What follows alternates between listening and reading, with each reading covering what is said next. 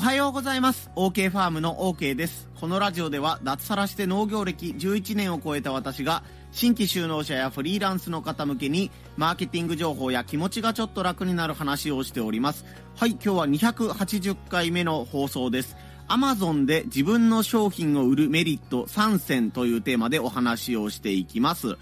今回のお話はね、農家の方とか、自分の商品をね、あの、販売している物販みたいな方向けの放送になるので、ややマニアックな内容も多いと思うんですが、ね、お客様に自分の商品を売る時のヒントみたいなものも含まれていますので、ぜひ最後までお聞きになってみてください。今日の3つのポイントです。安心感が違う。ポイント2、住所入力などの手間が不要。ポイント3、一人でも大規模化しやすい。この3つでお話をしていきます。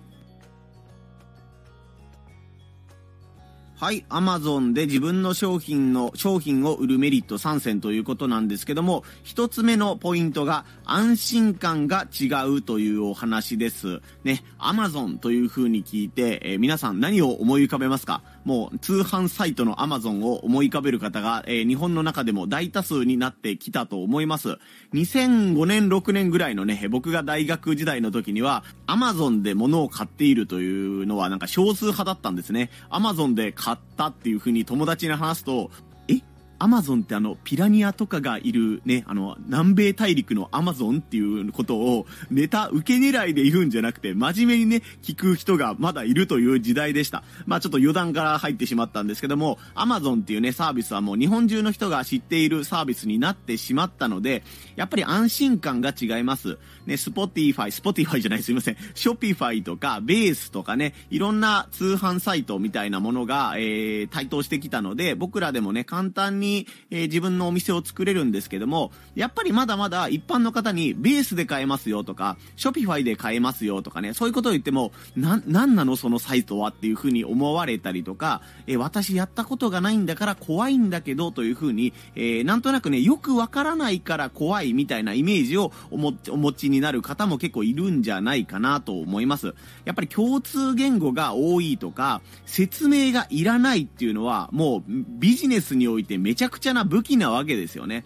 ハンバーガーといえばマクドナルドとかね、カー用品と、カー用品店といえばオートバックスみたいな感じで、みんなが知っているから、まあとりあえず大丈夫だろう、外れは引かないだろうみたいな心理がね、安心感としてめちゃくちゃ働くので、やっぱりこのね、アマゾンで自分の商品を売っていますというふうに言えることは、えー、説明不要の安心感みたいな、まああそこのサイトで買えるんなら間違いないだろうというね、安心感がお客様に与えられると思いますので、で、えー、まずね、この安心感が違うというね、点、かなり重要。本当にこのビジネスにおいて重要な要素だと思いますので、えー、安心感が違うということで、えー、紹介させてもらいました。二つ目のポイントが、住所入力などの手間が不要というお話です。まあ、一つ目のポイントとも絡むんですけども、やっぱりお買い物をしないといけないということになると、もうクレジットカードが今はもう通販では必須だと思います。コンビニ払いとかもね、できるようになっているし、銀行振込にね、対応している企業さんもあるんですけども、やっぱり主流はもうクレジットカードになってしまったと言ってもいいと思います。で、こうなった時に、やっぱりね、アマゾンですでに買い物されたことがある人っていうのは結構人数として多いので、もう決済方法をいつも通りっていうやり方ができるようになるんですよね。これがベースで買ってくださいとか、ショピファイで買ってくださいとか、自社サイトのね、OK ファームがやっているホームページから買ってくださいということになると、いちいちそこにですね、住所入力をしたりとか、クレジットカードの番号を登録しないといけないわけです。まず二つまあこれめんどくさい点がありまして、一つ目はまず単純に文字を打ったり入力するのがめんどくさいという点ですよね。えー、自分の住んでいるところの郵便番号、住所、名前、ね、えー、そういったものとか、まあ場合によて生年月日みたいなものとかを入れる必要があるので、えー、作業自体がめちゃくちゃめんどくさいです。ね、サクッとね、えー、あ、この、このお菓子美味しそうだなとか、この商品ね、良さそうだなと思って買おうと思っても、買いますよという画面に映った時に、あ、自分の名前を入れるところかのからなのか、めんどくさいなと思ったら、その時点で離脱されちゃう確率がどうしても上がってしまうわけです。まずこのね、手間がめちゃめちゃかかるという点が、えー、ね、あの新しいサイトだったらかかってしまうのに対して、Amazon だったらもうね、すでに1回は買い物したことがあると思うので、自分の名前を入れる必要がなくね、カートにこの商品を追加する。で、購入ボタンを押す。で、確認はこれでいいですかというところで、えー、ね、あの、確認というものを押したらもうね、そこで注文が完了ということになるので、手間が全然かからないという点が、まず一つ大きなメリットです。そして、え加えて、やっぱりクレジットカード登録ということになると、やっぱりまだまだ謎のサイトというか、あのー、ふ、そういう全然自分が使ったことのないサイトにクレジットカード登録をするのが心配という方がやっぱり一定数いらっしゃいます。ね、あの、なんとか詐欺みたいな感じとかね、クレジットカード情報を抜かれるみたいな事件が、あの、大げさに言うわけではなくて、あの、本当に毎日どこかで発生してるし、架空請求、架空請求じゃないな、自分のカードがなりすまされて使用されたみたいな事件とかも結構多いので、できればよくわからないサイトにクレジットカード情報、自分の番号とかね、有効期限とか、あの、カードの裏に書いてあるね、あの、暗証、な、なんでしたっけ？あの、暗証番号じゃない。とにかくあの、ね、自分の大切な番号を、えー、入力したくないという方はね、かなりおられると思います。そういった面でもね、このクレジットカードの認証が新規で不要というのはめちゃくちゃメリットとして大きいのではないかなと思います。商品は魅力的なんだけどとかね、この人の人柄は信頼しているんだけど、でもやっぱり自分の住所とかクレジットカード情報を、えー、ね、世に出すというのに抵抗があるというね、ことはめちゃくちゃ可能性として高いので、そうなった時にね、あ、ここでこの謎のサイト、よくわからんサイトから買うのは嫌だな、アマゾンにあったらね、あの、すでに買えるのにな、という需要はめちゃくちゃ多いと思うので、このね、住所入力が不要、えー、クレジットカードド入力が新規で不要というのはね、要素としてでかいと思うので覚えておいてください。そして3つ目のポイントが、一人でも大規模化しやすいというお話です。ここまでのお話を聞いて、まあでも Amazon でもいいけど別に楽天でもいいんじゃないとかね、楽天の通販サイトもかなり手広くやってらっしゃるし、個人でもね、えー、登録できたりすると思うので、ね、いろいろチャレンジする要素はあると思うんですけども、僕が Amazon をおすすめする要素として、大規模化がしやすいというね、ところに魅力を感じています。僕はあの、この農業の傍らね、あの、背取りにもちょっとあの、片足を突っ込んだことがあるので、ね、古本屋で本を買ってきて、アマゾンで売るみたいなことを、実はちょっとだけね、やったことがあったりとか、親戚がやってるのをお手伝いでやったりしたことがあるのでわかるんですけども、えー、この、アマゾンの FBA っていう仕組みがあるんですよね。フルフィルメントバイアマゾンっていう、まあまあその、かっこいい言葉はまあともかくとして、とにかくアマゾンの倉庫を貸してもらえるというサービスがあるんですね。自分で Amazon を使ってね、商品を販売するということになったら、まず皆さんが思い浮かべるのは、自分の自宅とか倉庫とかに、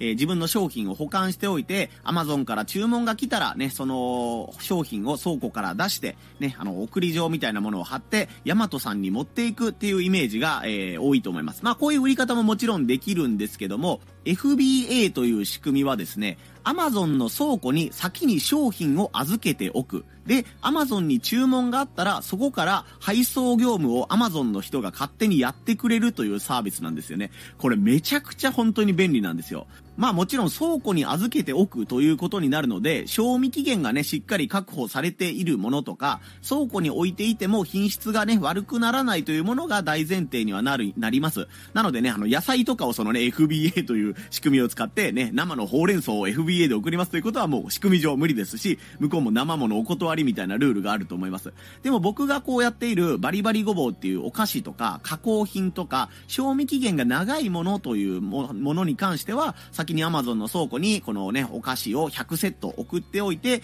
注文が入るたびにその Amazon の人が勝手に商品を送ってくれるというね、業務をやってくれるということになると、自分の方は定期的に Amazon に商品をまとめて送るだけで、もう配送業務が完結しちゃうんですね。まあ、倉庫の保管料みたいなものでね、お金がかかってくる部分はあるんですけども、注文があるたびに自分で送り状をプリンターで印刷して、ヤマト運輸さんに持っていくみたいなことをしなくていいので、これは本当にね、あの、今後大規模化する可能性があるとか、自分の商品が月間に100個売れる、1000個売れるみたいな、えー、人気商品をお持ちの方だったら、この FBA という仕組みはね、絶対知っておいて損はないと思います。まあ、コスト面とかね、お金については今回はちょっと省略させてもらうんですけども、思ったよりもね、個人で取り組めるんですよ。なんかあの、大きい会社じゃないと Amazon 使えないというふうに思ってらっしゃる方もいるかなと思うんですけども、僕みたいなね、従業員のいない、えー、ね、人こそやってほしいというか、自分がね、配送業務しなくてよくなるわけですから、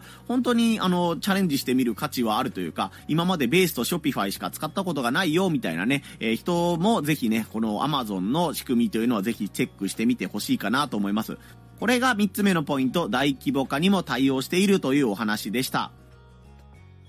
ということでね、今日は Amazon を使って自分の商品を売るメリット3つということで紹介をさせてもらいました。なんでこんなお話をしたかというとですね、実はあの OK ファームの Amazon アカウントをね、あの作りまして、えー、今 Amazon でバリバリごぼうとか、今から販売しようと思っているね、ごぼうスープの販売を Amazon でできるように今段取りをしているところです。やっぱり人生ね、何、何の経験が役に立つかわかんないですよね。以前その背取りのお手伝いみたいなことをしたりとか、自分もちょっととだけね、背取りの、えー、アカウント作りに挑戦していた時に、この Amazon とかね、メルカリとかああいうのをいろいろ触っていたので、えー、その時の経験がね、めちゃくちゃ今生きているという感じです。あの、認証みたいなものがね、あの、免許証を提示したりとか、まあ、自分はこういう事業者ですよっていうのを証明、証明というかね、申請する手続きは終わったので、今からその Amazon に載せる用の商品の文章作りとか、えー、写真をちょっと用意したりとかいう段取りを終わらせれて、多分3日かな、1週間以内には、まあ、Amazon でバリバリごぼうがね、とりあえず販売できるようになるんじゃないかなと思います。またこのね、音声配信の方でも、この Amazon を実際に運営してみてどうだったかとかね、いうこともまたシェアさせていただけたらと思いますので、ね、続きが気になるという方は、ぜひ音声配信の方とか、僕の SNS をフォローしてお待ちいただければと思います。はい、こんな感じで農家の方やフリーランスの方向けにマーケティング情報や気持ちがちょっと楽になる話というテーマで1日1つお話をしています。今後とも応援よろしくお願いいたします。はい、以下雑談なんですけども、今朝の最低気温がマイナス3度かな、マイナス4度かなぐらいの最低気温で、えー、ね、薄い氷が、えー、張った、バケツの中にね、薄い氷が張ったりしていました。あい、とにかく寒いです。今日は畑仕事を半分するのとね、あの、以前ご注文いただいた、あの、大口のお客さんみたいなのがいまして、バリバリごぼうというね、お菓子を、まあ、4、4袋詰めしたものを、えー、200セットから300セットぐらいね、納品しないといけないという仕事のラストスパートがあるので、えー、段ボールをね、組み立てたりとか、段ボールの中に商品を詰めていくっていうね、作業を、えー、今日頑張っていこうと思います。あなたも腰痛にならないように肩を上げ下げしたり腰を回したりしてリラックスさせてあげながらね、えー、今日やるべきことに臨んでいってみてください。ここまでのお相手は OK ファームの OK でした。また遊びに来んさい。ほいじゃまたの